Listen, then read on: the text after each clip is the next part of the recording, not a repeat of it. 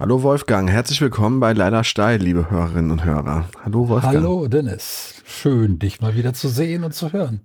So übers Ja, Dito, das ja. kann ich nur zurückgeben. Ja. Wir haben ja uns gestern schon unterhalten ja. über ein Thema, das uns beiden, glaube ich, sehr wichtig und ist. Und bei dem uns aufgefallen, über die Freiheit. Bei dem uns aufgefallen ist, dass wir das echt nur angekratzt haben und vertiefen müssen. Genau. Ja, du hast ja sehr theoretisch teilweise gesprochen, sehr hochinteressant allerdings, muss man dazu sagen. Ich habe wirklich sehr, sehr gerne zugehört, habe eine Menge gelernt. Die Leute, die das jetzt hier hören, die haben die Folge ja hoffentlich auch schon gehört.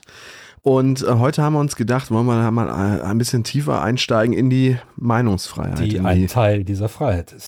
Ja, genau. Ähm, Wolfgang, was ist denn jetzt eigentlich genau Meinungsfreiheit? Erzähl doch mal, was definiert man hier vor allen Dingen hierzulande als Meinungsfreiheit? Äh, ich würde erstmal sagen, wir nehmen mal die beiden Teile. Das eine ist die Meinung, das andere ist die Freiheit. Eine Meinung ist etwas, von dem ich glaube, dass es wahr ist, von dem ich aber nicht notwendigerweise weiß, dass es wahr ist. Das ist erstmal eine wichtige Unterscheidung. Also beispielsweise, wenn ich sage, wenn ich jetzt hier mein Handy in die Hand nehme, es in die Luft halte und loslasse, dann fällt es auf den Boden. Das ist keine Meinung. Nee, das, das, ist, das ist eine, ähm, Physik. Das ist eine Vorhersage, die mit absoluter Sicherheit eintreffen wird. Und deshalb ist das keine Meinung. Eine Meinung beruht immer darauf, dass ich etwas nicht hundertprozentig sicher weiß.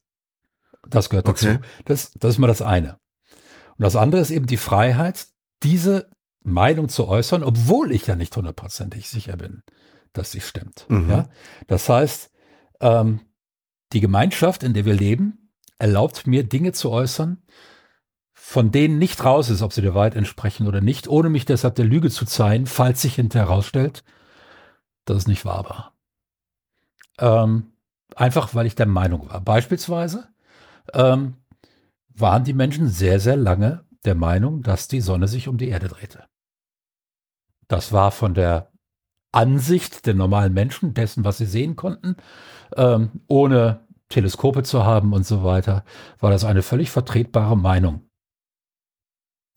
Wenn Sie gesagt hätten, von meiner Warte aus dreht sich die Sonne um die Erde, wäre das eine wahre Aussage gewesen. Wenn Sie gesagt hätten, die Sonne dreht sich um die Erde, wäre das eine falsche Aussage gewesen. Keine Lüge, aber eine falsche. Eine Meinung. Ja? Ähm, das eine ist die subjektive Position, die sagt, so und so nehme ich das wahr und das ist dann wahr. Ja, das ist keine Meinung, das ist eine Tatsachenbehauptung.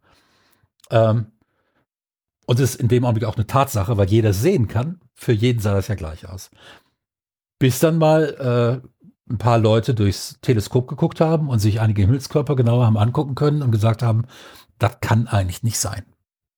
Ja, die Beleuchtung des Monds erklärt sich dadurch nicht. Äh, die Wanderung der Planeten erklärt sich dadurch nicht. Das Ganze kann so nicht stimmen. Und Kopernikus war dann der Erste, der gesagt hat, nee, nee, nee, nee, nee, wir drehen uns um die Sonne ähm, weil er in Polen war und der Vatikan damals re relativ wenig Einfluss auf dieses Gebiet hatte, ähm, konnte er das da auch behaupten. Ähm, als Galilei dasselbe in Italien behauptete, bekam er Ärger. Wie wir alle wissen. Na? Möglich wurde diese Aussage tatsächlich erst äh, mit der Erfindung des Tele Teleskops im äh, 14. Jahrhundert, soweit, äh, 15. Jahrhundert, soweit ich weiß.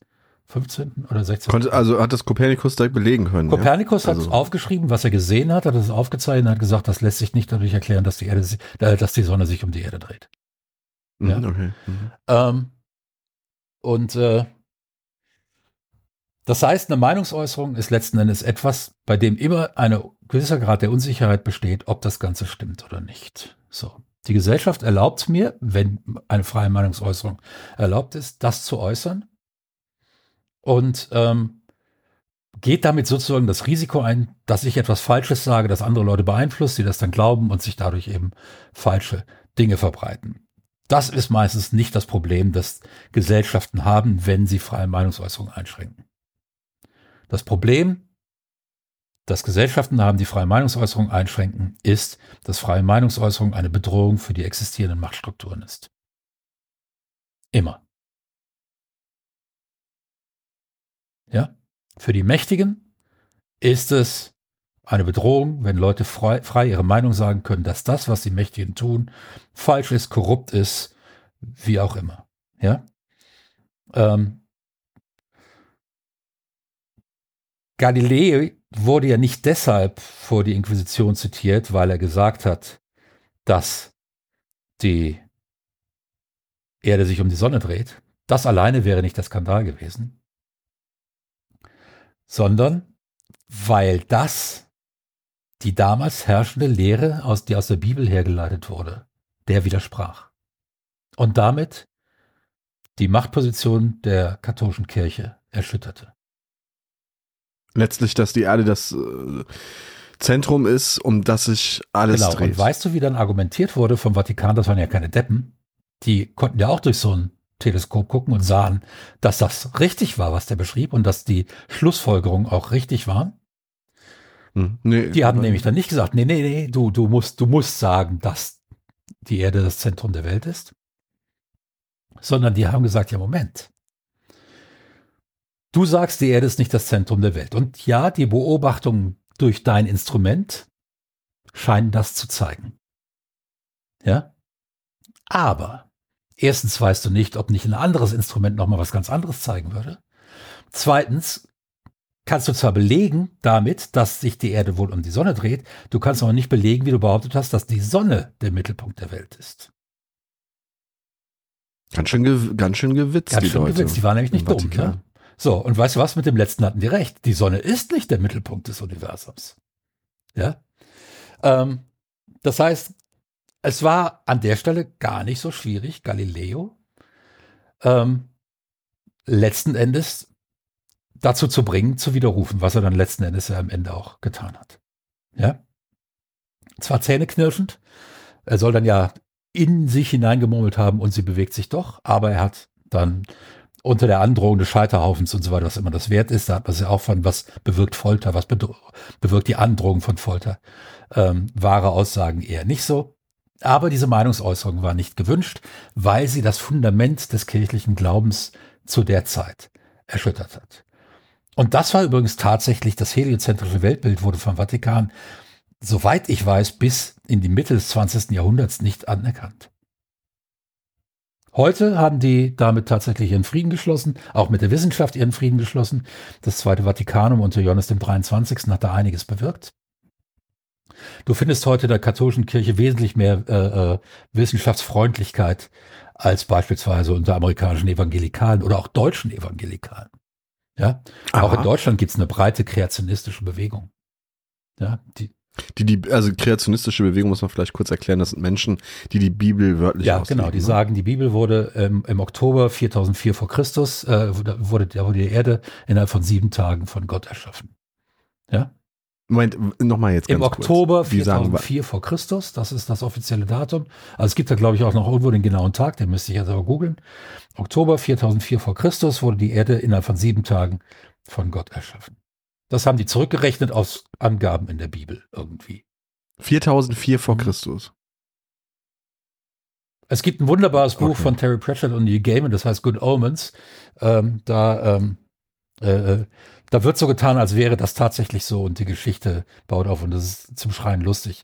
Gibt auch eine, mm, ich kenne die Serie, gibt, ich gibt eine die Serie, Serie Verfilmung. Ähm, gut. Mm. Jedenfalls ähm, eine Meinungsäußerung ist also erstmal etwas, wo ich etwas behaupte, was, von dem ich glaube, dass, dass es so ist, oder vielleicht auch nicht glaube, weil ich so ein ganz gewiefter Kerl bin, der nur Leute aus falsche Gleis führen, führen möchte, wo ich eine Ansicht vertrete über etwas, das ich in dem Augenblick nicht weiß. So. Ähm, Und da wird ja jetzt behauptet, vielfach, dass diese Meinungsfreiheit in Deutschland nicht mehr gilt. Zumindest in großen Teilen, ne? Wird ja. das, also beziehungsweise es wird nicht in großen Teilen behauptet, sondern es sind immer wieder dieselben, die es behaupten und die sagen, die Meinungsfreiheit in Deutschland ist so gut wie abgeschafft. Mhm. Was natürlich, wenn man es jetzt mal unter, wenn man es jetzt mal genau nimmt und genau analysiert, totaler. Ja, vor allem ist ja noch keiner von denen für diese Aussage irgendwie äh, bestraft worden oder, oder auch nur angezeigt nee, worden, äh, verfolgt worden von staatlichen Behörden. Und das ist ja eigentlich eine, sogar eine Verleumdung des Staates. Ich glaube, was diese Menschen verwechseln, ist Meinungsfreiheit, mit die es aber noch nie gab. Also sozusagen das Recht, unwidersprochen seine Meinung so, sagen und zu das ist nämlich genau das. Was die postulieren ist, dass Meinungsfreiheit meint, dass sie auch frei von Widerspruch sind. Und das würde natürlich bedeuten, dass alle anderen diese Meinungsfreiheit nicht haben. Nee, richtig. Ja? Oder sich ihrer Meinung anschließen ja. müssen, ne? was ja letztlich ein und dasselbe genau. ist. Das heißt, hier haben wir hier wieder den klassischen Fall, dass ein, dass ich ein Recht für mich postuliere, es aber jedem anderen nicht einräume. Und dann ist das kein Recht, dann wird das zum Privileg. Das Privileg ist nämlich ein Recht, das nur einer kleinen ausgewählten äh, äh, oder nur einem ausgewählten Teil einer Gesellschaft zur Verfügung steht. Ja? Das ist ein hm. Privileg. Ähm, und eine allgemeine Meinungsfreiheit darf natürlich kein Privileg sein. Sie muss jeden nach den gleichen Recht, äh, nach den gleichen Gesetzen ähm, diese Meinungsfreiheit zugestehen. Das heißt, es darf nicht sein, dass äh, der Bundeskanzler ähm, eine weiter gefasste Meinungsfreiheit hat als ähm, beispielsweise ähm, der zwölfjährige Schüler äh, Karl B. aus äh, Funkstadt irgendwas äh, in, in seiner Klasse zu, zu irgendeinem Thema. Ja? Also weder, weder, weder am Alter noch am Geschlecht noch an der Sexualität noch an irgendetwas kann eine Einschränkung der Meinungsfreiheit festgemacht werden. Die Meinungsfreiheit selbst wird aber eingeschränkt durch Gesetze. Das steht sogar so ähm, im Grundgesetz. Du kannst nicht einfach irgendwas. Beispielsweise, nee, also es ist ja, also jetzt speziell in Deutschland gibt es ja nun mal einfach auch den Straftatsbestand der, ähm, jetzt, jetzt muss ich gerade überlegen, mein Gehirn arbeitet noch etwas langsam nach diesem, nach diesem Wochenende, der Volksverhetzung. Volksverhetzung, so, und Beleidigung, als Beispiel, Be ja, üble Nachrede, genau, das alles, alles Dinge, die äh, ähm, die Persönlichkeit des einzelnen Menschen gegenüber der Meinungsfreiheit schützen ähm, Jetzt können wir vielleicht mal mit ein paar, mit, mit, mit ein paar Mythen und mit, mit, mit ein paar Gerüchten aufräumen. Ja. Es gibt da dieses äh, Gerücht, das sich immer noch hartnäckig hält, ich weiß gar nicht, woher es kommt, dass es keine Beleidigung darstellt, sondern, das, sondern sozusagen freie Meinungsäußerung, wenn ich hinginge, hinginge und sagen würde, meiner Meinung nach ist Wolfgang Walk ein Arschloch oder meiner Meinung nach bist du ein Arschloch, dann ist das natürlich trotzdem noch eine Beleidigung, das, oder nicht? Ist das eine Beleidigung. So, und so, das wird so, doch nicht durch den, durch sehr einfach, den Vorschub. Ne? Ich muss immer nur sagen, meiner ja, Meinung eben. nach. Und dann so, bin ich von der Meinungsfreiheit Unsinn. geschützt. Äh, nein. Aber wie viele Leute das denken, das ist unglaublich. Also will man einfach gar nicht, will man einfach gar nicht ernst ja, nehmen. Das denken die so lange, bis sie vor Gericht stehen und dann der Richter sagt, äh, nee, nicht wirklich, ne?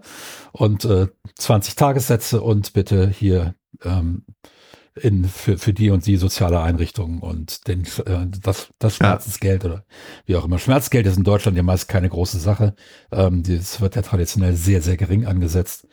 Ähm, was Vor- und Nachteile hat. Aber wir reden jetzt nicht über Schmerzensgeld. Aber nein, ich werde natürlich in dem Augenblick, wo ich sage, meiner Meinung nach ähm, ist ähm, äh, Orban ein Ziegenficker.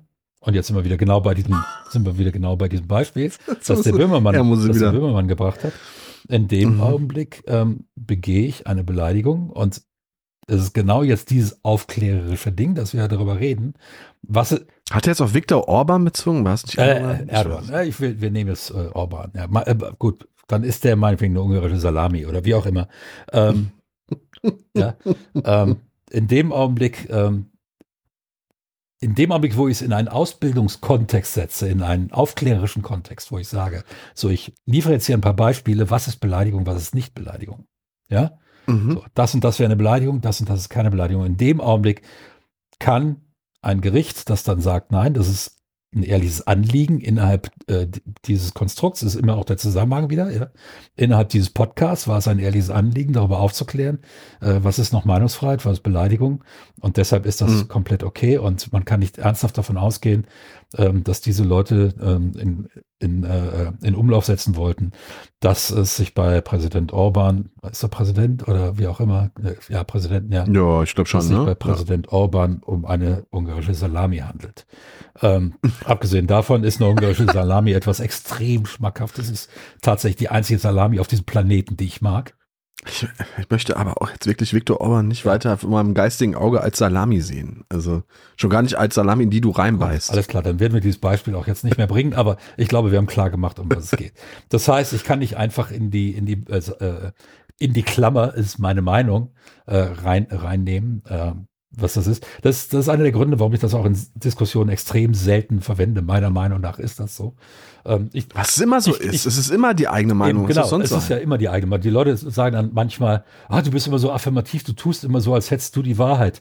Sag ich, nein, ich habe eine Meinung und die äußere ich. Und da schreibe ich nicht immer davor, das ist meine Meinung, weil das aus dem Kontext klar ist, dass das meine Meinung ist. Ja. Und äh, wenn ich es nicht. Muss, äh, liebe Leute da draußen, ja? ich muss eben das Wort affirmativ googeln. Und äh, affirmativ. Ist ja ein Bildungspodcast, ja. ne? Und wenn ich irgendwas genau. nicht wir weiß. Wir googeln in Echtzeit. Affirmativ, bejahend, bestätigend. Ja. Mhm. Genau. Wieder was gelernt. Ja, also, genau. Und äh, das ist also, deshalb ist das Grundrecht auf Meinungsfreiheit geschützt grundgesetzlich, aber eben eingeschränkt im Sinne eines äh, äh, Zivilrechts und Strafrechts, Strafrechts, glaube ich. Aber oh, nee, auch es gibt, und da würde ja. ich gleich wirklich gerne mit dir mal hm? in, ins Detail gehen und ich, äh, darüber sprechen, kein, ob das gut ist Jurist, oder ob das schlecht ne? ist. Also ich kann das höchstens. Nein, nein, nicht über. Ja. Ich möchte mit, mit, möchte mit dir darüber sprechen, ob das gut ist für die Gesellschaft, ja. dass die eingeschränkt wird, oder ob das schlecht ist für die Gesellschaft, oder ob es vielleicht einen Mittelweg gäbe, der ähm, Beleidigungen zulässt, aber halt vielleicht nicht vollumfänglich. Also keine Ahnung, ne? Also in, den USA ist die, ist das, ist die Meinungsfreiheit ja ein, das sozusagen das postuliert, selbst postulierte Nonplusultra der. Auch da gibt es Diffamierung als Straftat, als, als, als, als äh, äh, du, du, darfst nicht einfach sagen, äh, was weiß ich nicht, äh, Dennis Deal äh, vergewaltigt jeden Tag seine Kinder. Full Disclosure, er hat keine, er kann das nicht. Äh, ähm, ja, aber wenn du, da, wenn du das sagst, wirst du auch in den USA, äh, äh, kommst du vor Gericht. Und ja, klar, kann, aber das, das ist ja keine werden. Richtig teuer. Ja? Das, das glaube ja. ich. Das ist allerdings natürlich, also da wird ja der Unterschied zum Beispiel sehr deutlich, ne, zwischen einer Meinung, das ist keine Meinung, nee, nee. So, sondern das ist eine, das ist eine Verleumdung, eine Verunglimpfung. Ich kann ja sogar dieser Meinung sein, dass du das tust, in Nehmen wir an, ich würde annehmen, du hättest Kinder und ich meine dann, aber äußern darf ich das trotzdem nicht, ohne dass ich Beweise habe, weil ich dich damit diffamiere. Ja. Da war, da war ja, ja das Beispiel jetzt in den USA, deshalb schönes Beispiel. Ähm, da haben die die, die, die Jungs und Mädels um Trump haben ja behauptet, dass diese eine Firma äh, mit den Wahlautomaten, dass die da äh, eine Software drin hätte, die der Hugo Chavez höchstpersönlich, der zwar schon tot ist seit sieben Jahren, aber ist egal, die hätte er mhm. höchstpersönlich und so weiter und deshalb werden diese ganzen Wahlergebnisse ungültig. Und dann ist diese Firma, ist vor Gericht gezogen. Das sind mehrere Milliarden Dollar Klagen, die jetzt gegen Fox und, und andere äh, äh, da sind. Ähm, die ähm, und die werden die mhm. gewinnen, ganz klar, weil die das ist eine ganz eindeutige Rechtslage. Ähm, da werden einige News-Outlets in den USA schließen müssen. Deswegen, weil die mhm. das behauptet haben, was ganz offensichtlich, wofür es keinerlei Belege gibt, was ganz offensichtlich eine Wahnvorstellung ist. Oder dieser Alex Jones, der ja auch irgendwelche Sachen behauptet hat über irgendwelche Leute und jetzt, und jetzt mhm, aufgrund der mhm. Urteile gegen ihn bankrott ist. Ja? Sowas ähnliches kann man ja jetzt auch in einem Johnny Depp-Prozess irgendwie, äh, ja, sag ich mal. Üble Nachrede ist auch in den USA nicht von der Meinungsfreiheit gedeckt. Das heißt also, diese, diese, äh, diese Idee, ja, in den USA, da gibt es wenigstens noch Meinungsfreiheit und in Deutschland nicht, das ist Bullshit. Aber dort könnte ich äh, hingehen und sagen, du bist ein Arschloch und könnte dafür nicht angeklagt werden. Äh, das, ja. Das, ich glaube, das ist, das ist so. Ich bin kein Jurist, wie gesagt. Nee, aber, aber jetzt, jetzt, jetzt nehmen wir die, die, die Frage, inwieweit ist das gut oder nicht gut? Und ganz kurz, halte den Gedanken ja. ein. Ich hatte ja noch einen zweiten, ah. ein zweites ja. äh, Beispiel äh, der, der sagenumwobenen Mythen und Missverständnisse, was die Meinungsfreiheit in Deutschland angeht, dass es auch totaler Humbug ist, dass es den Paragraphen der Beamtenbeleidigung gibt. Den gibt es nämlich nicht, ne? Richtig? Wenn du, wenn du einen Polizisten beleidigst, ist das letztlich genauso eine Beleidigung. Beleidigung Aber die Beleidigungsschwelle ist, nied, äh, äh ist niedriger. Das heißt, Begriffe, die einen Polizisten beleidigen, müssen nicht notwendiger, notwendigerweise auch eine Beleidigung für einen Normalbürger sein. Wenn du beispielsweise bei einer Verkehrs Verkehrskontrolle den Polizisten als Schnittlauch bezeichnest. ja, das, das impliziert den alten Witz, Polizei ist Schnittlauch, außen, außen grün, innen hohl. Oh, Moment. Ja? Nein, nein, nein, nein. also, es, es So. Können wir bitte diesen Klamauk unterlassen? ja, ja? Es war ein Witz, das Mann. ist aber, das ist jetzt aber, wenn ich jetzt zu einem ganz normalen Menschen sage, du bist, du bist so ein Schnittlauch, da würde kein Richter in Deutschland auf die Idee kommen, das als Beleidigung zu sehen. Ja? Würde genau. Beim, beim, Polizisten bist du 2000 Euro los. Gehe ich jetzt mal so aus. Pi Ernsthaft? Mal, ja. Das probiere ich morgen ja, aus. Ja, mach mal. Wir verdienen ja so viel mit dem Podcast. ja, also, ähm, es, gibt, es gibt also durchaus, ähm, es ist niedrigschwelliger. Also eine gewisse ähm, Achtung und ein gewisser Respekt vor äh, dem Staat und seinen Organen ist dann in der Rechtsprechung implizit. Ob es einen Paragraphen gibt mit Beamtenbeleidigung, weiß ich nicht. Ähm, interessiert glaube ich nicht. Interessiert nein, mich auch nicht. Man sollte Menschen einfach nicht beleidigen. Punkt. Ähm, egal was. Und ich habe mich schon über Polizisten aufgeregt. Ja, also ja, wahrscheinlich auch ja, zu Recht. Ja, also. sehr zu Recht. Ähm, gut, aber jetzt haben wir, ist das gut so, dass wir diese Beleidigungssache haben und so. Genau, so. Und ich würde sagen, ähm, von meinem Verständnis einer zivilen und funktionierenden Gesellschaft her, ja, das ist gut. Ob immer der einzelne Begriff und aus der Situation heraus und so weiter, ob das dann immer als Beleidigung gewertet werden muss und so weiter, das ist wieder eine andere Sache. Aber prinzipiell, dass es die persönliche Beleidigung gibt ähm, im deutschen mhm. Rechtssystem, äh, das ja immer auch ein ethisches System ist. Und innerhalb ja. dieses ethischen Systems, und ich nehme jetzt nur eine ethische Bewertung vor, würde ich sagen, ja, ein Respekt vor der Integrität und der Würde des anderen. Und wir denken immer an Artikel 1 Grundgesetz, die Würde des Menschen zu schützen und zu achten. Das ist die höchste Aufgabe allen staatlichen Handelns.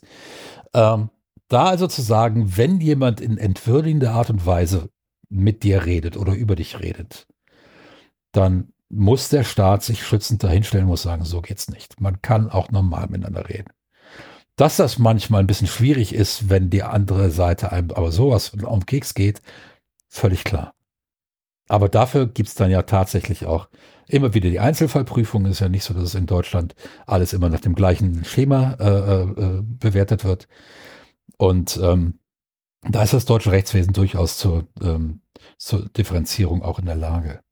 Ähm, ich was glaubst du, wie viele, wie viele Anzeigen also wie viele Beleidigungsanzeigen landen tatsächlich vor Gericht? Es dürfte, dürften doch verschwinden. Weiß ich gar also Wahrscheinlich sind das relativ viele und die meisten werden dann gegen kleines Bußgeld niedergeschlagen. Ja. ja. Ähm, ja. Also entweder kann sowieso, weil es eine 1 zu 1 Situation ist, keine Zeugen überhaupt nicht belegt werden, dass der das gesagt hat. Ähm, und selbst wenn er es gesagt hat, dann äh, wird gesagt, ja hier fünf Sozialstunden, das tut keinem schlecht und äh, äh was weiß ich nicht, 200 Euro oder sowas und dann ist, ist die Sache erledigt. Und da wird dir jeder Anwalt auch sagen, zahl das.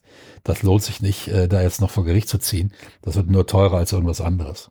Also ich würde sagen, Beleidigungstatbestände äh, äh, werden in Deutschland in den seltensten Fällen tatsächlich in einer Gerichtsverhandlung enden.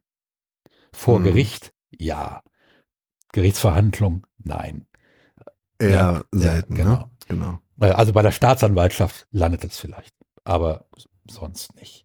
Gut, ähm, also ich denke, wir alle, uns allen täte es gut, wieder einen, äh, den Umgang miteinander weiter zu zivilisieren. Und ähm, auf der anderen Seite gibt es natürlich auch dann wieder so, so die persönliche Ebene, wo ich mich frage, von wem lasse ich mich eigentlich beleidigen? Und da bin ich schon vor vielen Jahren eigentlich auf die Idee gekommen, beleidigen lasse ich mich nur von guten Freunden. Und der ganze Rest geht mir komplett am Arsch vorbei. Aber sowas von am Arsch vorbei. Wenn die versuchen, mich persönlich zu beleidigen, dann lache ich nur. Ja, mhm. das heißt, von mir hat keiner eine Beleidigungsklage zu fürchten. Es sei denn, er ist für mich ein wichtiger Mensch. Wenn es mich dann, dann trifft, dann, aber auch dann würde ich zunächst mal wahrscheinlich das persönliche Gespräch wieder suchen. Ähm, und ich glaube, da auch ein bisschen runterzufahren, nicht sofort, oh, den kann ich jetzt verklagen. Dann kriege ich ja, du kriegst vielleicht 200 Euro nach einer Menge Ärger und mhm. vielen mhm. Stunden, die du Zeugenaussagen und so weiter. Das rentiert sich nicht. Für die, wenn, du, wenn du die Zeit zum Pizza austragen nutzt, verdienst du mehr Geld. Ähm, also ich denke, wenn wir da alle ein bisschen runterfahren und äh, auf der einen Seite diese ganzen, diese, diese verbalen Kraftakte ein bisschen vermeiden, oder wenn wir unbedingt äh, verbal andere Leute ein bisschen an Karren fahren wollen, dann wenigstens gutes Deutsch und äh, ausgefeilte Verbalinjurien benutzen, die eben keine juristisch strafbaren sind. Ja. Wenn, wenn ich. Du Schnittlauch, du Elendiger. Ja, oder ähm, wenn ich sage, ich fürchte, ähm, sie verfügen über ein recht fragwürdiges Chromosomengerümpel. Ähm, ja. ja. Da, da, ist schon, da ist schon, schon die, die Frage, ob die Gegenseite es versteht als Beleidigung.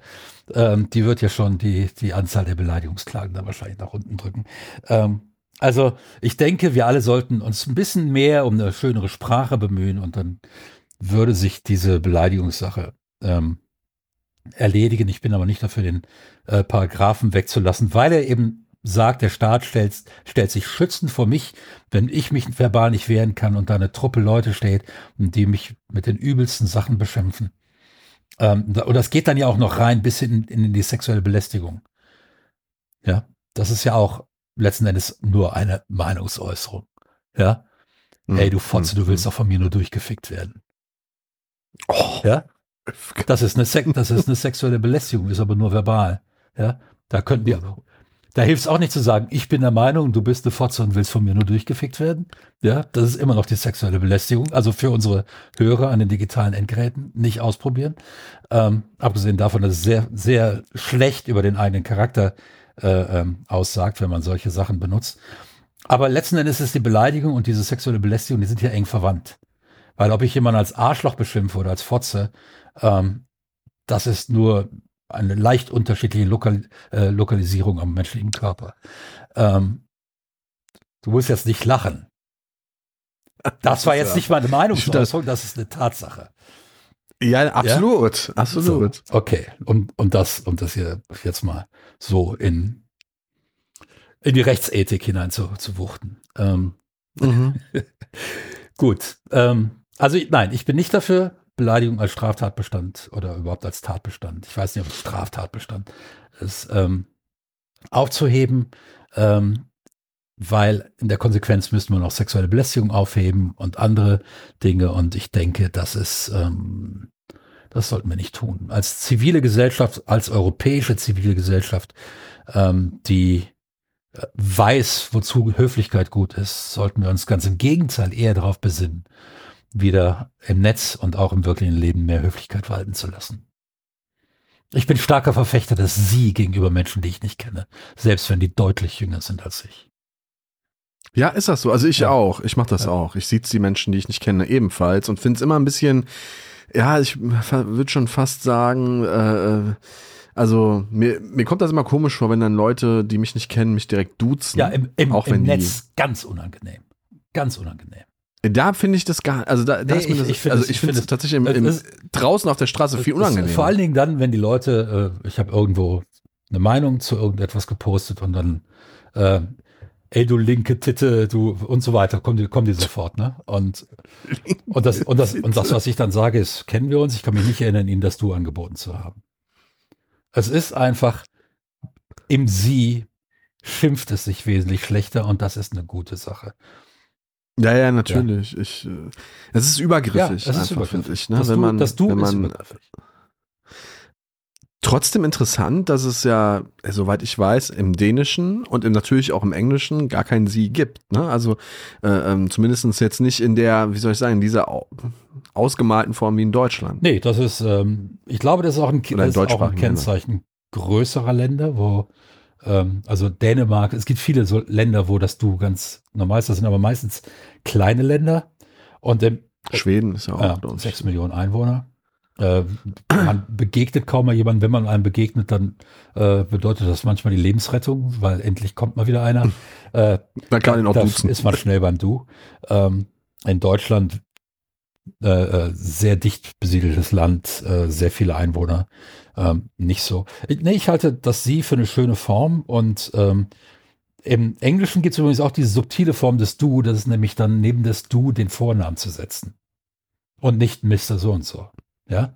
Ah, okay. Das ist dann also You, John, das ist das Du, You, Mr. Smith, das ist sozusagen das Sie. Ja. Mhm. Und äh, mhm. wenn dann also sofort jemand im Englischen ankommt und, ah, Wolfgang, how are you? Und du hast den noch nie gesehen, der weiß nur, dass du Wolfgang heißt, vielleicht von einem Schild, das du irgendwie trägst oder sowas. Ähm, Finde ich auch schon übergriffig, muss ich sagen. Mhm. Da bin ich noch so ein bisschen alte Schule. Ja, ich mag das Sie mhm. auch und ich bin ein bisschen ja. jünger als du. es, gibt, es gibt Menschen, die kenne ich seit 25 Jahren, wir sind immer noch beim Sie. Und das, und, ja, okay, Hauptsache, und, du duzt und, deine Frau. Und das hat's, ja, ich tue ich tut's meine Frau, ja. Auch, auch, mein, auch, meine auch Kinder, Menschen, auch meine ne, Kinder die- dürfen mich duzen. Ah, die dürfen dich Ja. duzen. Wow. Da, du bist ja doch im 21. Jahrhundert angekommen, ja, Wolfgang. Schon, ja. genau. Ich kenne einen Fall, äh, persönlich, mit dem Mann bin ich aber weder befreundet noch gut bekannt, aber ich kenne ihn. Der lässt sich von seinen Kindern siezen und ich finde das wirklich, Ja, Gö- ich kann gar nicht Götz- sagen, wie grotesk Götz- ich das, Götz- grote- grotesk Götz ich das finde. Kubitschek, der Nazi, der lässt sich von seinen Kindern siezen und von seiner Frau. Ne, Die, die, die haben vier Kinder und siezen sich. Ähm, ja, kann man machen. Das ist nicht das Schlimmste, was er so tut. Ähm, aber wir sind jetzt bei der Meinungsfreiheit und das hat letzten Endes Ja, ja, hat ja, nichts ja, mit ja. der Meinungsfreiheit zu tun, sondern das ist letzten Endes die Freiheit des persönlichen Ausdrucks im Umgang mit anderen Menschen. Das ist wieder was anderes. Da ist vielleicht auch ein Fetisch, ne? Weiß man Ja, nicht so genau. Genau. Aber mich würde mal interessieren, Wolfgang, also du, ich finde, ich bin da ganz bei dir, ne? Ich bin froh, dass es den Beleidigungsparagraphen gibt im deutschen Strafgesetzbuch und so, dass man nicht einfach ungestraft Menschen beleidigen kann. Ähm, was ich auch gut finde, ist, dass es in Deutschland nicht erlaubt ist, Opfer des Zweiten Weltkrieges zu verhöhnen, indem man denen einfach an jeder Straßenecke einen Hitlergruß entgegenstreckt oder mit Hakenkreuzfahren durch die Gegend läuft oder den Führer und sein Reich irgendwie hoch äh, jazzt. Also das ist ja, da über kommt mir immer ganz, ganz, also ich fühle mich ganz komisch, wenn ich das in anderen Ländern beobachte, speziell auch in den USA, die eigentlich eine ganz andere Historie haben, aber das, aber da auch so eine komische Faszination für das Dritte Reich, nicht nur bei, bei so Nazis, ähm, äh, irgendwie vorherrscht, sondern auch bei, bei so Army-Fetischisten, die da, ich habe letztens eine Dokumentation gesehen von einem Mann, der hat irgendwo in Texas also fast schon so ein Freizeitpark für Militärier, äh, äh, Militärsachen aufgebaut. Da kann man sich also vom, ich weiß nicht, von, von den Bürgerkriegen natürlich bis hin Erster Weltkrieg, Zweiter Weltkrieg alles angucken. Der hat teilweise Sachen da stehen, angeblich Original, äh, Originalutensilien, die findest du ja hier in Deutschland im Museum nicht mal. Und da, das finde ich teilweise dann schon auch, ehrlich gesagt. Stell dir mal vor, hier in Deutschland irgendwo wäre ein Privatmann, der hätte seinen sein, sein Bauernhof zu einem Zweiten Weltkriegs Zirkus umgebaut und da könntest du dir, keine Ahnung, Adolf Hitler, äh, äh, äh, Mechatronics angucken, wie er, keine Ahnung, was da eine, äh, eine Sportpalastrede irgendwie nach, nach äh, spricht und so. Ich finde das ganz gruselig. Also Das ist auch gruselig. da bin ich wirklich, da bin ich wirklich froh, dass da in Deutschland, äh, also in deutschsprachigen Ländern, Deutschland, Österreich und Schweiz natürlich eine gewisse Sensibilität einfach vorherrscht. und Das, das ist tatsächlich gruselig und da bin ich, äh, ich, ich, es gab mal eine Zeit, ich würde mal sagen in den Nullerjahren irgendwann, wo ich der Meinung war, naja, irgendwann, wenn dann die tatsächlich alle mal weggestorben sind, dann können wir das vielleicht wieder freigeben. Ähm, nicht, weil ich damit irgendwie sympathisiert hätte, sondern weil ich dachte, es ist so ein Sonderparagraph, den wir irgendwie haben, aus guten Gründen. Mhm. Ja, ich kann absolut nachvollziehen, dass jemand, der aus Theresienstadt entkommen ist und in Deutschland lebt, dass der dass dem eiskalten Rücken runterläuft und dass der Panikattacken kriegt, wenn da auf einmal eine Truppe mit Hakenkreuzen durch die Gegend läuft. Ähm, aber ich dachte, irgendwann sind, wenn die alle weggestorben sind, dann können wir es vielleicht, vielleicht wieder freigeben. Ähm, mit dem Wiedererscheinen eines parlamentarischen Faschismus in Deutschland, spätestens war das vorbei. Ich bin der Meinung, ähm, dass alles, was in der Richtung ist, gnadenlos und auf Dauer, auf immer verboten gehört. Ich bin der Meinung, dass Faschismus keine Meinungsäußerung ist. Eine, Meinungsäu eine profaschistische Meinungsäußerung ist keine, ist nicht in erster Linie eine Meinungs- Meinungsäußerung, sondern sie ist an sich schon ein Verbrechen, weil die Meinungsäußerung das Verbrechen an anderen Menschen ähm, einschließt. Notwendigerweise Faschismus, das haben wir geklärt, umfasst notwendigerweise Rassismus, ähm, Ausgrenzung von Menschen äh, anhand von Geburtsmerkmalen oder anderen Dingen und so weiter. Und ich bin der Meinung, so etwas sollte nicht meinungsfähig sein in einer Gesellschaft. Ähm, das sollen die Leute, wenn sie es meinen, bitte für sich behalten, weil das ist, ähm, auch das richtet sich gegen die Würde einer bestimmten Gruppe von Menschen in diesem Land und äh, gehört genauso wie äh, gehört als Volksverhetzung letzten Endes schon wieder verboten. Ja, also also die Ja. Äußerung, die Äußerung, ich bin der Meinung, Hitler war nicht völlig schlecht, die gehört meines Erachtens schon strafverfolgt. Da bin ich inzwischen so viel enger, als vor 15, 20 Jahren war. Ähm, weil mein, meine Entwicklung an der Stelle auch, meine, meine, meine ethische Entwicklung an der Stelle auch eben einen entsprechenden Weg genommen hat.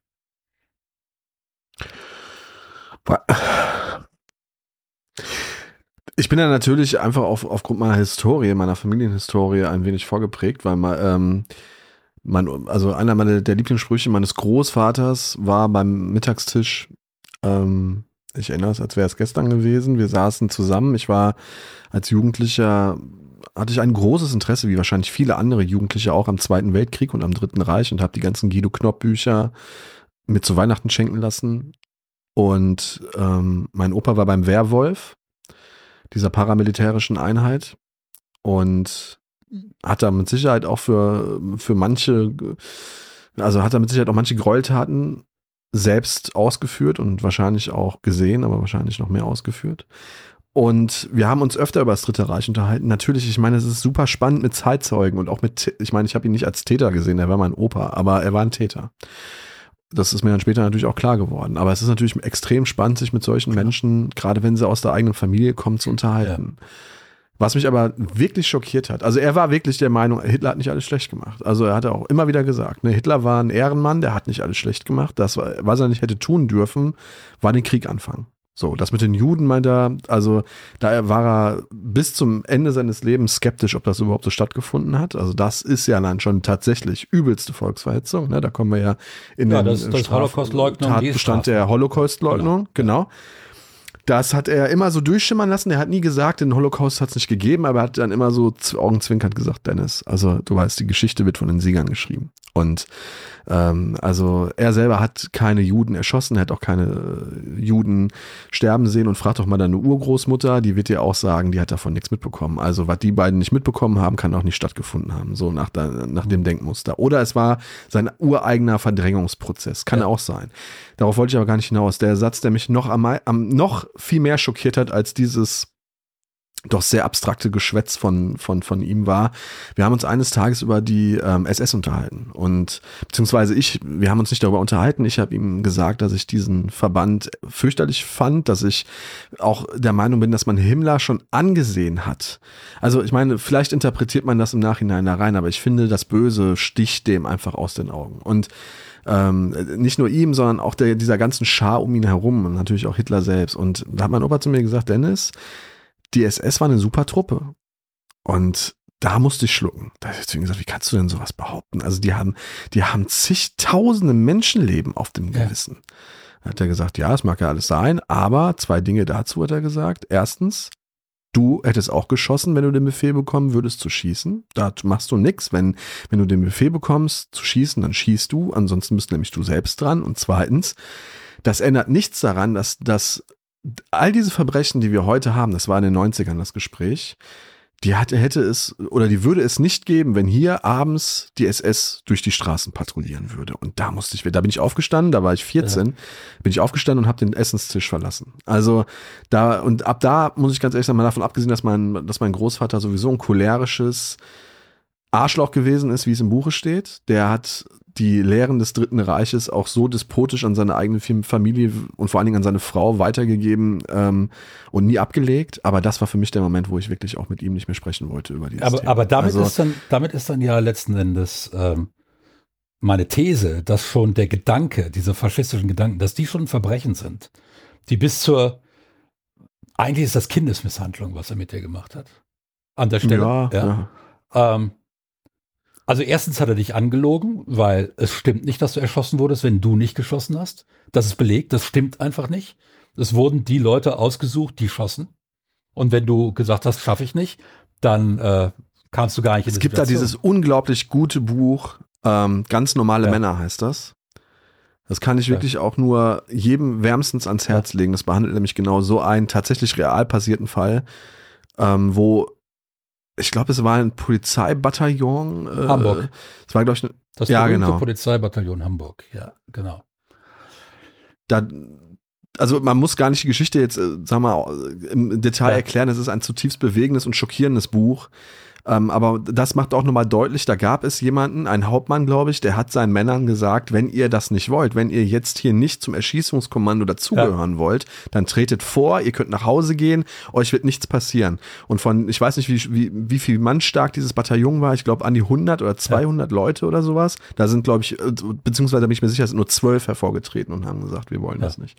Also Gänsehaut kriege ich schon, wenn ich darüber genau. spreche. Also es also war, es war, war ähm, das, was, was, äh, und ich denke, da müssen wir als Nachfolgestaat des NS-Staats ähm, möglicherweise auch nochmal nachbessern. Also ich, ich kann das, ähm, das Vertreten faschistischer äh, Position sehe ich schon als das Verbrechen selbst. Und, und meines ja. Erachtens ähm, muss ähm, müssen wir da strafrechtlich nochmal dran. Ich weiß, dass das möglicherweise nicht schwierig wird mit Nachweis und so weiter. Und die werden auch wieder Wege finden, ähm, äh, die Hunde in die Hundepfeife zu blasen, ohne dass das jetzt strafrechtlich tatsächlich wieder relevant ist und so weiter. Wir wissen, die sind ja auch nicht blöd. Es ist halt einfach auch so paradox, ja. ne? Weil er zum Beispiel, weißt du, welche Partei er gewählt hat? Also praktisch mit dem Kriegsende bis zu seinem Tod? SPD. Ja. Ja, ja klar. SPD. Ähm, da wird er auch wahrscheinlich, ich nehme an, er kommt, hat einen Arbeiterhintergrund und, und ja, er war Maurer unter Tage. Und dann, und dann äh, ist das ganz klar, da wurde eine SPD gewählt. Ähm, das ist, äh, es ist ja auch nicht so, dass die SPD eine liberale Partei gewesen wäre. Ja, ähm, das ist äh, ein großes Missverständnis der Geschichte. Ähm, aber Tat, Tatsache, ich aber bin halt groß geworden. Ganz, die, ja. die Bewertung, ob irgendetwas, das jemand äußert im Rahmen der Meinungsfreiheit, tatsächlich legitim ist oder nicht, ähm, die ist nicht so einfach und die ist von vielen äußeren Umständen abhängig. Und wie wir das jetzt gesagt haben, vieles von dem, von dem ich glaube, dass es in Deutschland nicht mehr gesagt werden darf oder dürfte, ähm, ist in anderen Ländern völlig problemlos möglich und dort auch ungefährlicher. Wobei ich jetzt bei Sachen, bei, beim Thema Faschismus dann wieder denke, naja, so ungefährlich scheint das in den USA nicht zu sein, weil die sind, die sind nee. äh, straight auf dem Weg dahin. Ähm, aber ähm, wie gesagt, da muss auch jedes Land seinen eigenen Weg finden und da sind die Kulturen sehr unterschiedlich. Es hat auch was mit der Kultur Das Wichtigste ist ja, dass es überhaupt, genau, das Wichtigste ist ja erstmal generell, dass es so etwas Konkretes wie Meinungsfreiheit überhaupt Eben. gibt in das einem Land. Das, das, ist das, das, das Allerwichtigste. Prinzip, das ist nicht das Prinzip. Du brauchst innerhalb des Rechtssystems Deutschlands für jede Einschränkung einer Freiheit brauchst du eine Begründung. Ja? ja. Du kannst nicht einfach sagen, ich nehme diese, ich nehme das jetzt we euch weg. Ähm, du musst das begründen. Letzten Endes ist so sind so beispielsweise auch die äh, Gesetze gegen Homosexualität und so weiter gefallen, weil es gab keine Begründung. Es war, das wurde ja. in den 50er Jahren noch mit den guten Sitten irgendwie begründet, aber diese Begründung wurde juristisch gesehen immer schwächer, immer, immer seltsamer, immer antiker. Ähm, und äh, weil letzten Endes sich die Meinung durchsetzte, was jemand in seinem Bett macht, geht den Staat null an. Gar nichts. Punkt. Ja. Ähm, ja, aber auch da wieder mit der vernünftigen Einschränkung. Kind, Kinder. Also es geht niemandem was. Und, und, und Tiere. Tiere ne? ja. Das ist ja auch in, in, in, Tier, in äh, Niederlanden zum Beispiel auch Tiere anders. Tiere sind nicht konsensfähig. Punkt. Ja. Tier, da ist der Tierschutz tatsächlich weiter als sonst in Deutschland, an der Stelle. Ja? Nochmal, an, an, der was? Stelle ist der Tierschutz tatsächlich weiter als sonst bei anderen Dingen. Weil, ja, genau, guck, das, guck, richtig. Ich habe es gerade. Skandal, ein absoluter Skandal. Ja? ja. Tiere sind nicht konsensfähig. Genauso wie Kinder nicht konsensfähig sind. Ähm, ich war, ich kann, ich weiß noch, ich wohne ja hier an der Grenze, ne? Ich bin ja von Venlo, keine Ahnung, ich glaube 15 Kilometer weit weg. Und ich bin damals so, als ich in meiner, als ich in der Jugend war, so mit 15, 16, bin ich unheimlich gerne in, dort in Bibliotheken gegangen, gegangen, um mir Horrorfilme zu kaufen, die es in Deutschland äh, nicht gab oder die auf dem Index standen oder nur gekürzt waren. Und in Venlo gab es direkt an der Maas eine schöne alte Videothek, da bin ich mal rein und habe mir gedacht, ach guck mal, die haben ja auch einen 18er-Raum. Das finde ich ja ganz komisch, weil hier steht doch alles rum. Also auch Pornos, Hardcore-Pornos standen da im ganz normalen Verkaufsraum. Ja. So, also auch für Kinder sozusagen ja. zugänglich. Aber da dachte ich mir, okay, wenn die hier nochmal einen separaten Raum das, haben, was ist denn das da war ein Sodomitenraum, ja? So, genau.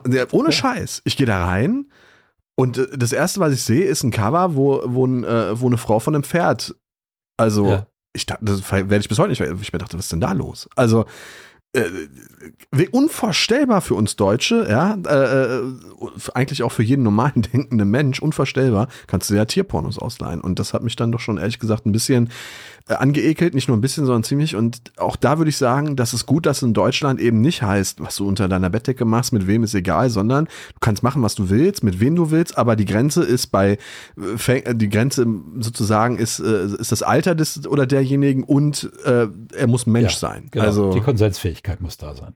Ja, Konsensfähigkeit, genau. genau. So, okay. Ähm, aber wir sehen an der Stelle, dass solche, solche äh, Werke wie, wie, wie ein Rechtswesen als ethisches, als ethisches System natürlich immer im Fluss sind. Das heißt, das, hm. wo wir uns jetzt darüber unterhalten, wo wir uns auch einig sind, das und das sollte nicht sagbar sein, das und so weiter, das sollte Beleidigung oder üble Nachrede oder was auch immer ähm, konstituieren. Das muss nicht so bleiben. Ähm, das ist immer in Bewegung. Das Einzige, was bleiben muss, ist tatsächlich die Meinungsfreiheit. Die ist grundgesetzlich geschützt und die kann, und die kann, ja. auch, und die kann auch nicht aufgehoben werden. Die Meinungsfreiheit gilt als, äh, äh, als Norm im Gesetz. Und gegen diese Norm muss jedes Verbot antreten und begründen, warum ähm, dieses Verbot jetzt notwendig ist. Rechtsethisch. Rechtsethisch. Sonst kann es vom Bundesverfassungsgericht nicht halten. Kassiert werden. Ja, ja. Nee, es wird dann, es sollte dann kassiert werden. Es wäre dann Aufgabe des Bundesverfassungsgerichts, es zu kassieren. Ähm, ein Verbot um des mhm. Verbots willen, es gilt in Deutschland das Freizügigkeitsprinzip. Das heißt, alles, was nicht ausdrücklich verboten ist, ist erlaubt. Das ist übrigens äh, tatsächlich auch, soweit ich weiß, das erste Mal verfassungsmäßig in Deutschland so gewesen. 19, ich weiß nicht, ob es während der Weimarer Republik so war, aber ähm, das ist das Freizügigkeitsprinzip. Und du brauchst eine Begründung, um etwas zu verbieten. Du kannst nicht einfach sagen, wir verbieten jetzt Milch zu trinken. Ja, du brauchst mhm. also da eine Begründung. Und wenn du sagst, ja, Wissenschaft hat festgestellt, Milch tötet Menschen nach 200 Litern sicher. Was nicht so ist, das kann ich aus persönlicher Erfahrung sagen, weil ich habe in meinem Leben 200 mal 200 Liter getrunken. Ähm, dann kann zum Schutz der Bevölkerung hingegangen werden äh, äh, und gesagt werden, alles klar, Milch ist verboten, der freie Handel mit Milch wird verboten. Das ist auch eines der Probleme mit, mit Haschisch, mit Marihuana. Die Schädlichkeit von Marihuana gegenüber der von Nikotin oder Alkohol ist deutlich geringer. Trotzdem ist das verboten, die anderen beiden nicht.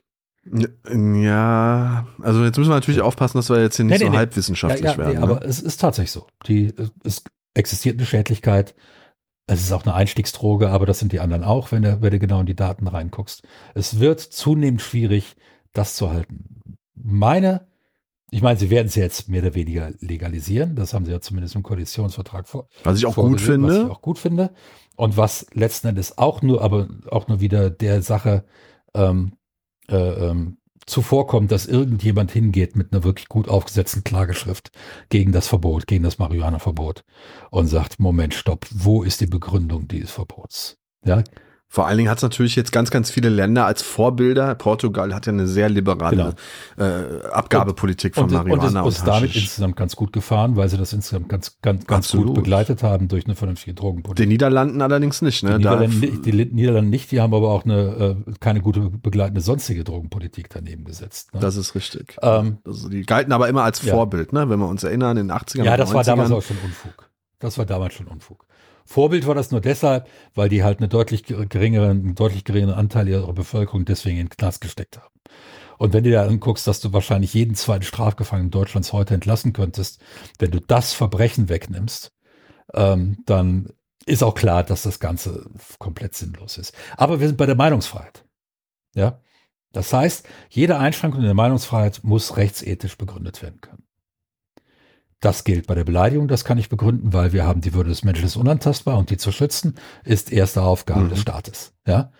Ähm, mhm. Wenn jeder auf der Straße zu mir hingehen könnte und sagen könnte, du kompletter Vollidiot, du Arschloch, ne, du Kinderficker, du, was, das Schlimmste von allem, und ich könnte dagegen nichts tun, dann würde das auch irgendwann mal passieren. Erfahrungsgemäß. Ja?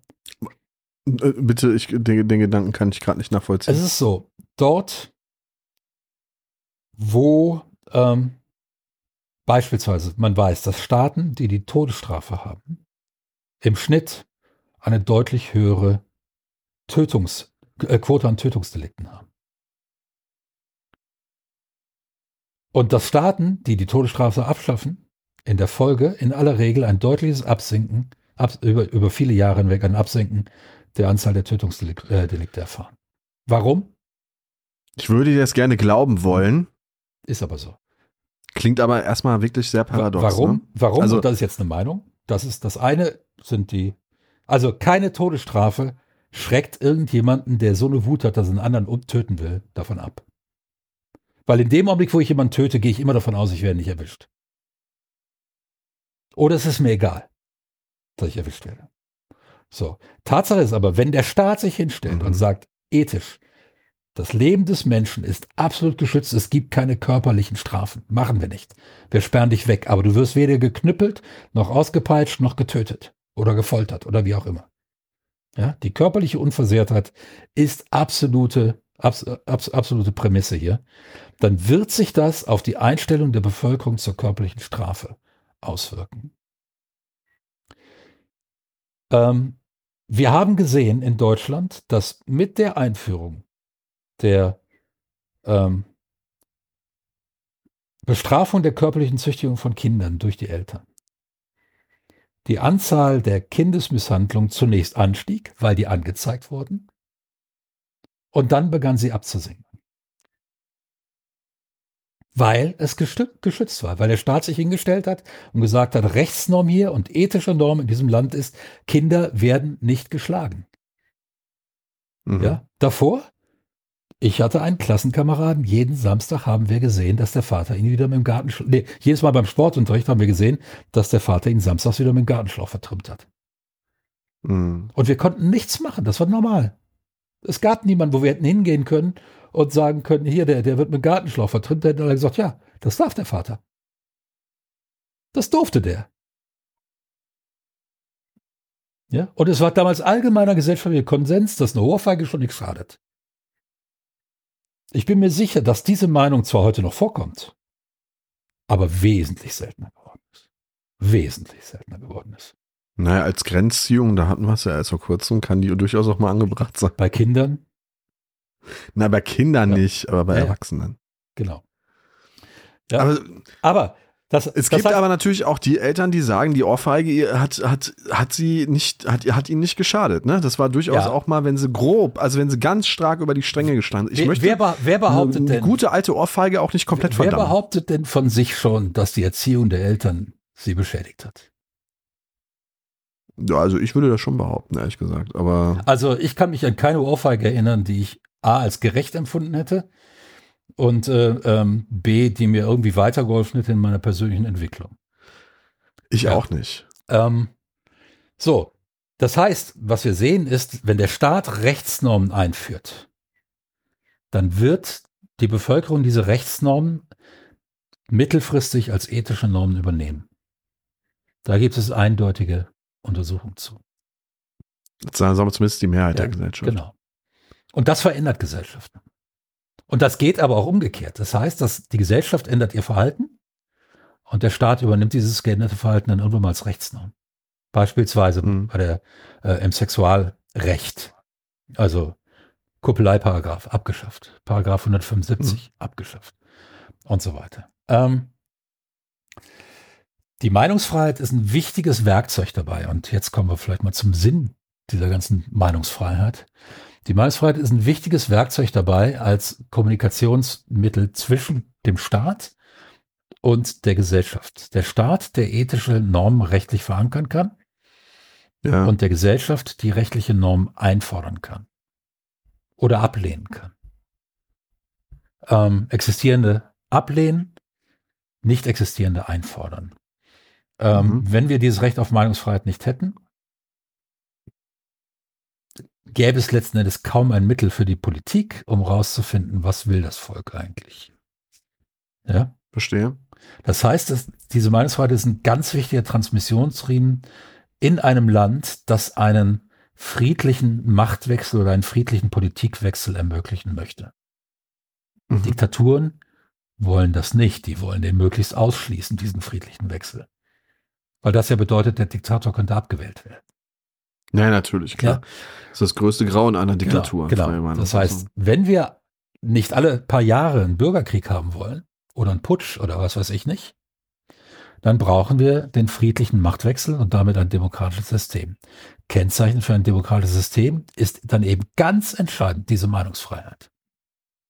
Und welcher Unfug es ist, heute zu behaupten, wir hätten keine Meinungsfreiheit mehr, das sehen wir ja nicht nur daran, dass diese Leute diese Meinung äußern können, ohne dass ihnen was passiert, sondern daran, dass offensichtlich, äh, Böhmermann hat das gerade äh, wieder, wieder im Feldversuch bestätigt, dass das Internet im Augenblick ein komplett rechtsdurchsetzungsfreier Raum ist. Nicht rechtsfreier, weil die Gesetze gelten auch im Internet, aber es wird im Internet im Augenblick nicht durchgesetzt von der Polizei und von den Staatsanwaltschaften oder zu selten.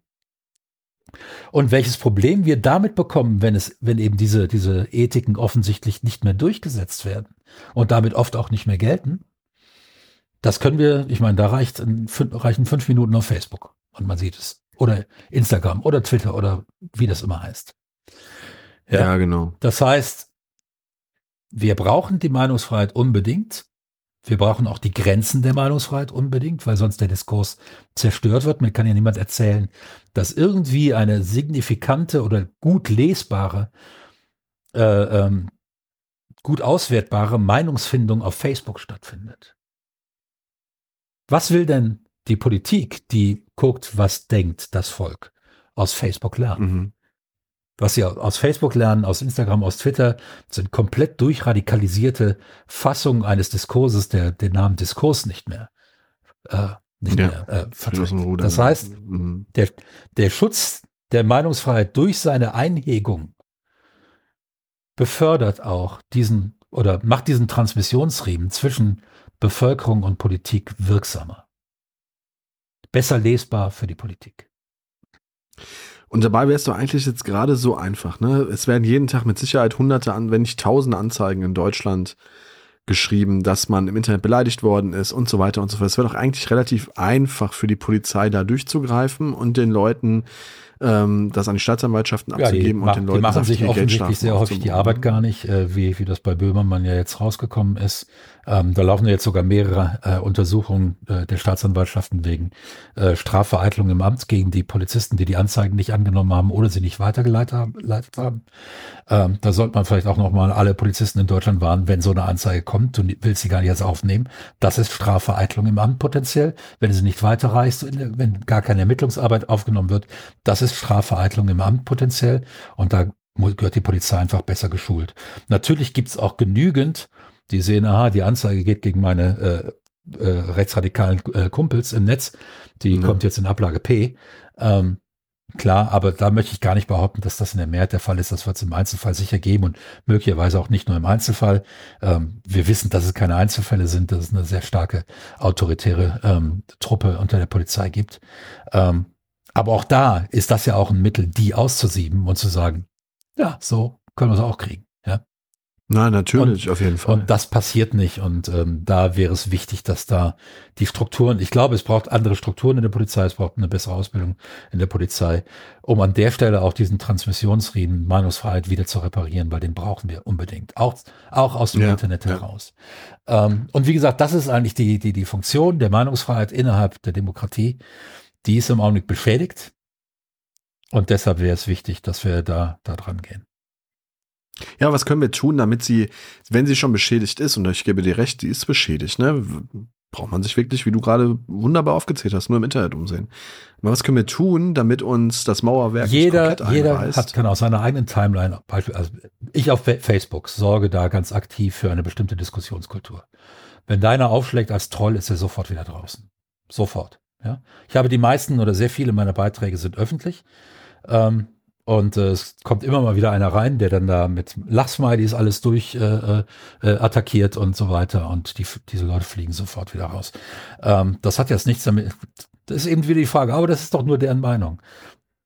Ja, und meine Meinung ist, dass wir eine saubere Dis äh, Diskurskultur brauchen und dass diese Beiträge die Diskurskultur zerstören. Und deshalb mache ich auf meiner Timeline, das ist keine Zensur, weil ich bin kein Staat, ähm, auf meiner Timeline kommt das so nicht vor. Ich halte meinen Garten da in Ordnung, mein Haus sowieso.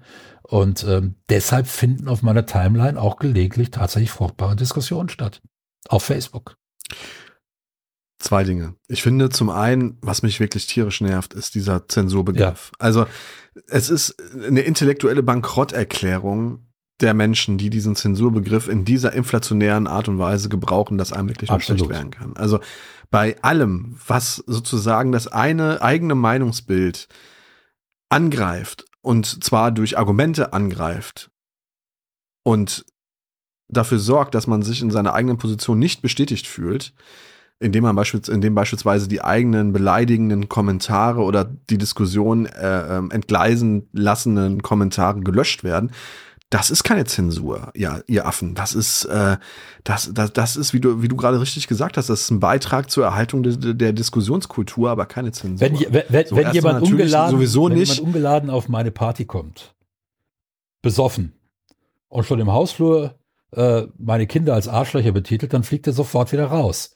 Und das hat nichts damit zu tun, dass ich nicht gastfreundlich bin. Das hat damit zu tun, dass ich meinen Gästen gegenüber diesen Typen für unzumutbar halte. Ja, ja, ja. Also, aber das ist so abstrakt. Das Internet ist immer für viele immer noch so ein abstraktes ja. Gebäude, ja. in das sie sich anonym hineinbewegen, rumpöbeln, rumrülpsen und in die Ecke kacken können und keine Angst davor haben, rausgeschmissen zu werden. Und wenn sie rausgeschmissen werden, dann, dann nehmen sie sich eine, eine Spraydose und schreiben in fetten Lettern Zensur ja, an die genau. Hauswand. Also das ist natürlich wirklich das absurd. Das war Punkt eins, äh, was ich sagen wollte. Und Punkt zwei habe ich vergessen.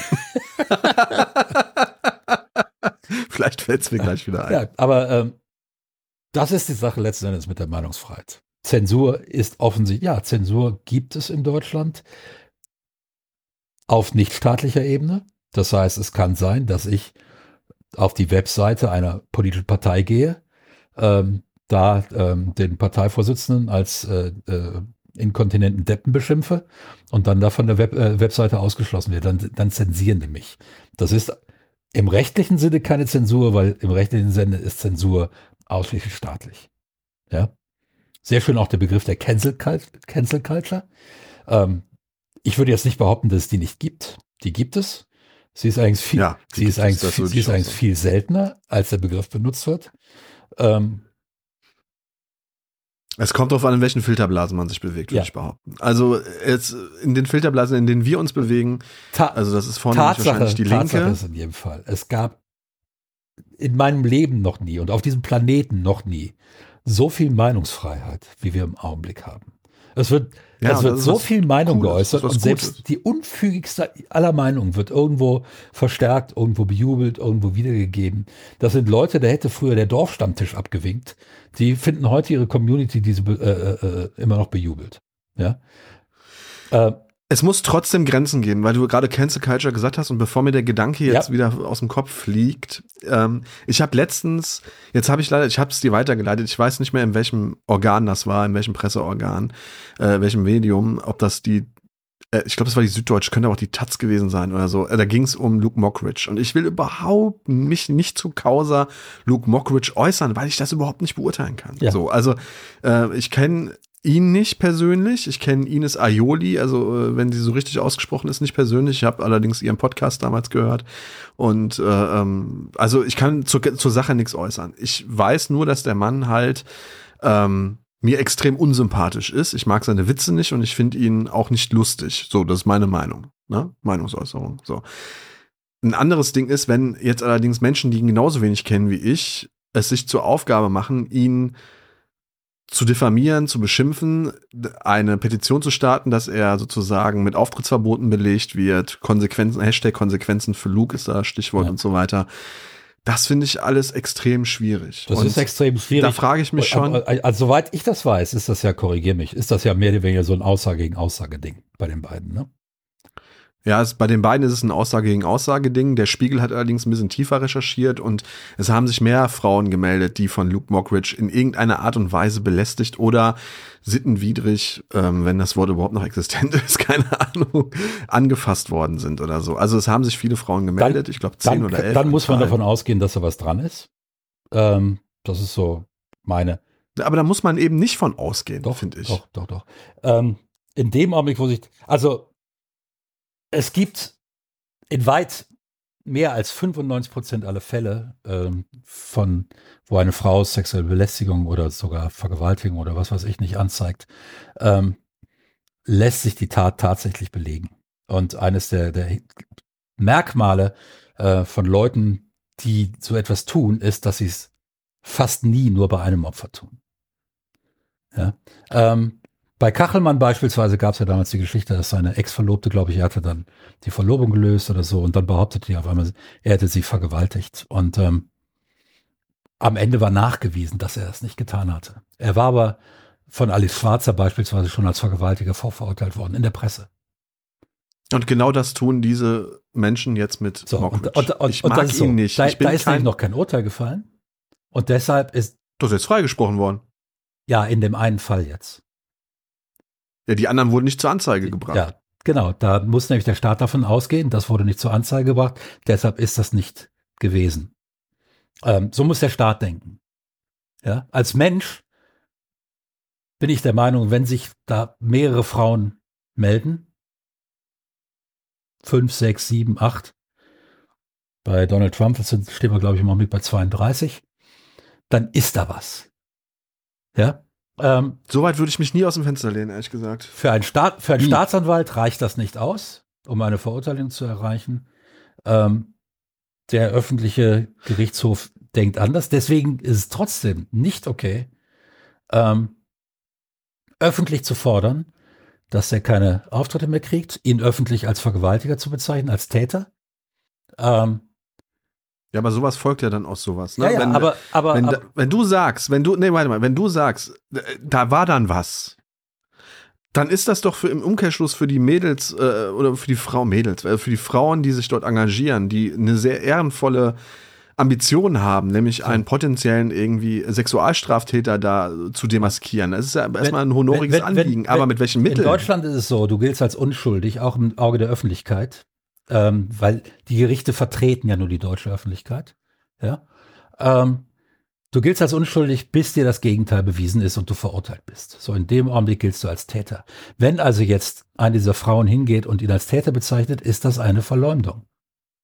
Die muss mit einer Verleumdungsklage rechnen. Und diese Verleumdungsklage hätte Erfolg. Und zwar völlig zu Recht. Das aber ich als Veranstalter mir gut überlegen muss, jemanden, bei dem Dutzend Frauen angekommen sind und gesagt haben, der hat mich da angefasst, das und das und das. Ob ich dem eine Bühne biete, das ist eine ganz andere Frage. Das ist nämlich keine juristische, das ist eine ethische. Und wenn ich dann hingehe und sage, dass eine Frau lügt, kommt vor. Zwei, seltener. Zehn, nein. Ja. Wenn diese zehn Frauen ihn alle angezeigt hätten, wäre er verurteilt worden. Das wissen wir doch alles. Doch, dann wäre er verurteilt worden. Wie gesagt, ich will das gar nicht zu weit. Ich will nur sagen, Leute, wir müssen aufpassen in, in, im Internet, in der Diskussionskultur. Das nächste Beispiel, was ich da äh, gerade hier parat hätte, wäre ähm, das Beispiel des Jill Offarim, Offarim. Der hat ja nun auch, also da haben sich alle, inklusive mir, draufgestürzt und gesagt, boah, wie kann dieses Hotel diesen Mann so behandeln? Also es kann ja wohl nicht wahr sein. Auch in meiner Twitter und vor allen Dingen in meiner Facebook-Timeline gab es viele Menschen, ganz, ganz geschätzte Freunde, die, ähm, die das Hotel wirklich, also ich will nicht sagen beschimpft haben, aber wo schon sehr deutlich, man wurde ein Stand, er wurde eine Haltung bezogen. Das Hotel, so. das Hotel hat, das fand hat ich gut. allerdings auch, also nicht, nicht nur, dass es natürlich diese Geschichte, ich Jude im Osten, ne, und äh, was weiß ich nicht, äh, ähm, das hat so diverse Klischees bedient. Was die Sache nicht besser gemacht hat und war dann dieses Plakat, mit dem dann die Mitarbeiter dieses Hotels am nächsten Tag ein Foto in die öffentlichen Medien geschickt haben, wo ja, okay. mit der Israel-Fahne dann wieder war. Aber der Ofarim hat doch mit Israel nichts zu tun, außer dass seine Eltern daher kamen. Ja, okay, das ist richtig, aber das ist natürlich, ehrlich gesagt, also selbst wenn es das Plakat nicht gegeben hätte, ja, wäre ja, die Reaktion schon, diese schon, schon, nicht anders ausgefallen. Ähm, ne? Ich habe mich über dieses Foto mit der Fahne aufgeregt, auf, auch auf meinem Facebook-Profil. Ähm, möchte ich gar nicht leugnen. Ähm, ich weiß gar nicht, ob sich das Hotel für diese extrem missglückte Aktion, ähm, weil die ist auch wieder antisemitisch, weil die sofort sagt, jeder Jude gehört nach Israel irgendwie. Ähm, und äh, darüber habe ich mich aufgeregt, beziehungsweise ich habe das, äh, habe mich da lustig gemacht drüber. Ähm, das, das andere fand ich von vornherein ein bisschen, dachte ich, ey, wir wissen nicht, was da passiert ist, genau. Ne? Wir wissen es echt nicht. Und da gab es natürlich noch die Geschichten. Äh, da hat dann ja ähm, irgendein anderer Musikmanager hat ja gesagt, ja, mir ist in dem äh, Hotel auch schon mal sowas passiert. Ähm, und und äh, dann, dann schlug das natürlich über den zusammen. Aber klar, äh, es sind nicht nur die, die Rechten, die äh, ähm, äh, äh, Shitstorms aus dem Nichts produzieren und ohne eine faktische Begründung. Ähm, das sind, das passiert auf, beid, passiert auf beiden Seiten, Reflexe sind auf beiden Seiten.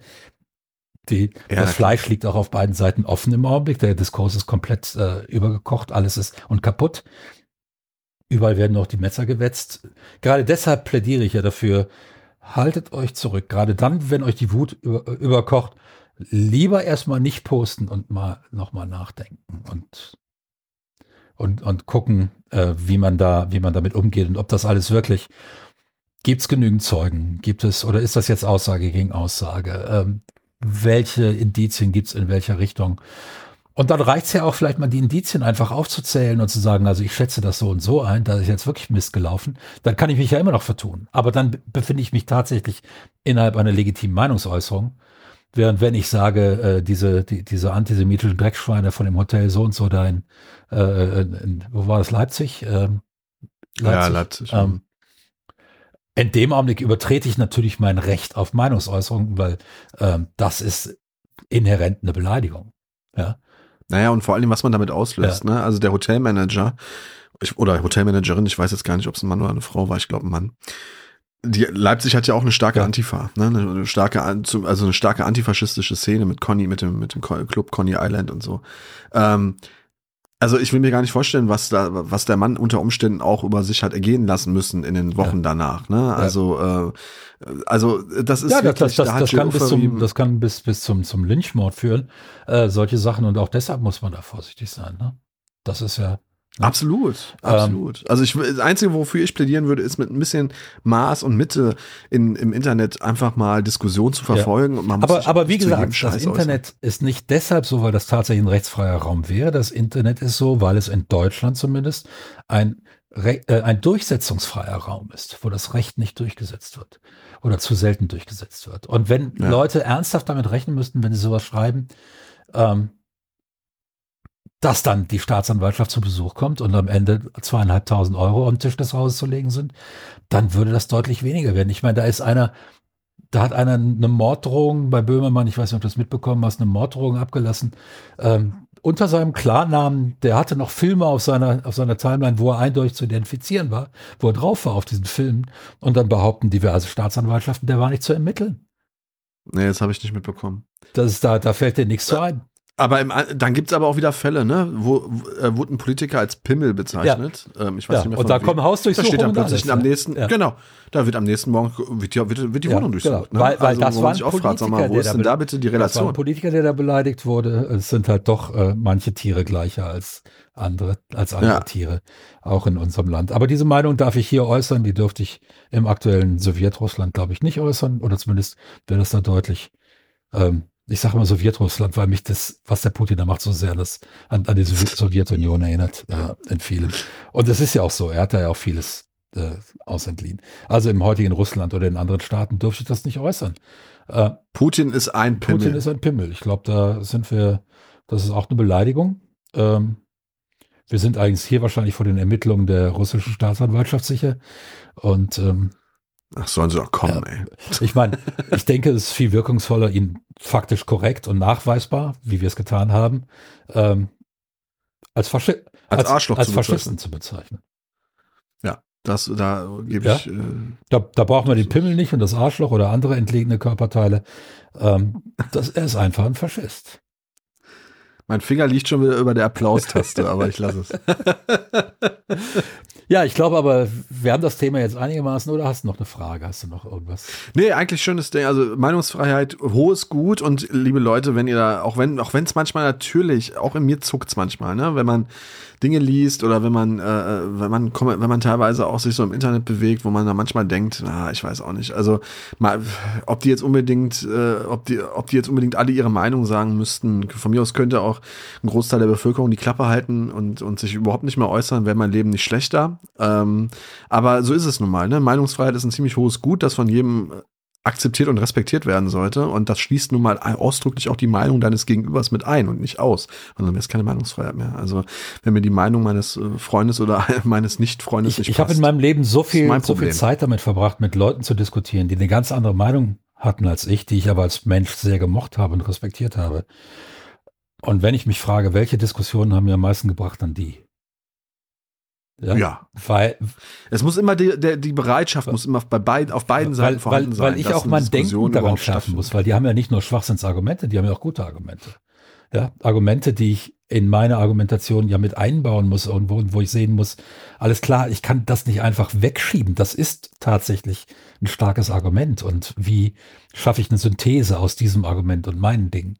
Und äh, dadurch schärft sich Meinung, schärft sich Intellekt, schärft sich Sprache, ähm, ändert sich auch Meinung, was nichts Schlimmes ist, weil sie wird.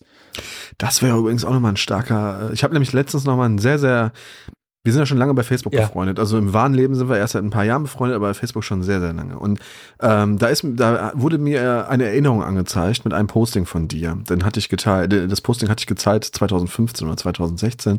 Da hast du über die grammatikalischen und äh, äh, sonstigen sprachlichen Fähigkeiten deiner Student, StudentInnen gesch geschrieben. Ja. Die. Und äh, ich habe mich, weil ich ja nun mal einfach auch die, die deutsche Sprache äh, wirklich ich finde die toll und ich mag mich auch ausdrücken. Das, gestern und heute hat es nicht so gut funktioniert wie sonst, aber das liegt eher an dem Schlafmangel. Ähm, das fand ich sehr erhellend. Und da hast du einen Satz geschrieben, den fand ich besonders, also habe ich lange drüber nachgedacht. Man kann nicht denken, was man nie zu, zu formulieren irgendwie gelernt hat. Und ähm, da würde ich gerne auch nochmal in einer gesonderten Folge drüber sprechen. Liegt unser unser Mangel an Empathie und unser, wie soll ich sagen, immer wieder dieses Rumkrakehlen und das und und auch dieses dieser dieser dieses fehlende Bewusstsein für für Meinungsfreiheit und für Akzeptanz von anderen Meinungen auch an einem Mangel an Sprache, an an Wörtern, dass wir einfach mittlerweile so verroht sind. Also ich würde uns da ausschließen, ehrlich gesagt, aber dass halt ein Großteil der Gesellschaft so verroht ist, äh, ähm, oder eine Minderheit, ist auch nicht der Großteil, ist ja Quatsch, aber dass einige in der Gesellschaft so verroht sind, dass sie sozusagen nur noch in ganz, ganz primitiven Formen denken können und sich deshalb nur noch ganz, ganz primitiv ausdrücken können. So. Weil sie nicht anders denken. Ich werde die Antwort können. jetzt nicht geben. Lass uns darüber tatsächlich mal reden. Das finde ich spannend, ja. genau. Darüber sollten wir beim nächsten oder übernächsten Mal genau. sprechen. Ja, in diesem Sinne, Wolfgang, ich glaube, wir haben die Meinungsfreiheit hier eingehend und, und, und, und äh, wirklich von allen Seiten beleuchtet und äh, evaluiert, warum die so wichtig ja. ist. Jetzt langsam kommen mir auch wieder die bildungssprachlichen Begriffe äh, in, in den Kopf. Ne? Also Sehr gut. Ich verwechsle ja manchmal gut. postulieren und proklamieren ja. und so, aber das ja, macht ja genau. nichts. Alles klar. Wolfgang korrigiert mich dann immer ganz charmant. Also, Liebe Freundinnen und Freunde, wenn ihr weiter ähm, solch, wie soll ich sagen, hochtrabenden, eloquenten Podcasts lauschen wollt, dann, äh, ja, dann abonniert uns gerne bei Apple Podcasts oder bei Spotify. Und wenn ihr uns darüber hinaus noch einen Gefallen tun wollt, und beispielsweise Podcasts mit Gästinnen und Gästen äh, zu, zu hören bekommen wollt, dann gebt uns doch einfach auch mal fünf Euro bei Steady, www.steadyhq.com slash leider steil. Da gibt es ähm, im Prinzip ab fünf Euro schon Bonus-Episoden zu erklicken. Oder ihr werft uns 2,50 Euro in die Kaffeekasse. Da gibt's noch nichts als Bonus, aber ein gutes Gefühl und das ist ja manchmal sogar mehr wert. In diesem Sinne, Wolfgang, ich danke, ich danke dir. dir. Es war wieder ein sehr, sehr schönes Gespräch und danke euch fürs Zuhören. Bis nächste Bis Woche. Macht's gut und bleibt gesund. Tschüss. Ciao.